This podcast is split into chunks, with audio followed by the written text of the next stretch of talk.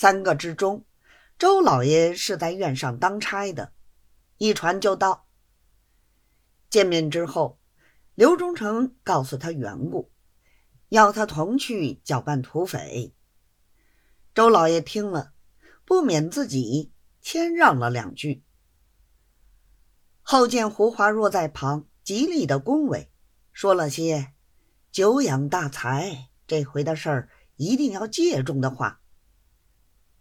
周老爷一见如此抬举他，又想倘若得胜回来，倒是升官的捷径。想到这里，早已心花都开，便不由自主的答应了下来。胡华若。自然欢喜。不多一会子，那两个也都来了。忠诚面遇他们，没有一个不去的。胡华若便先起身告辞，又叫他三位个人赶紧预备预备。今天夜里就要动身，公事停课补过来。三个人站起来答应着。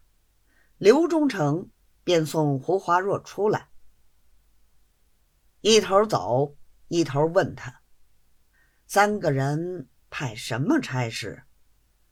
胡华若回道：“皇城总办粮台，文令人甚精细，可以随营差遣。周令阅历最深，想委他总理营务。”刘忠诚听了无话，送到二门，一合腰进去了。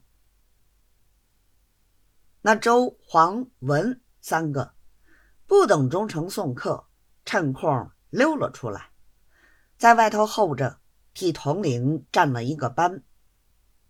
胡华若吩咐他们赶紧收拾行李，应领薪水，各付三个月，立刻叫人送到。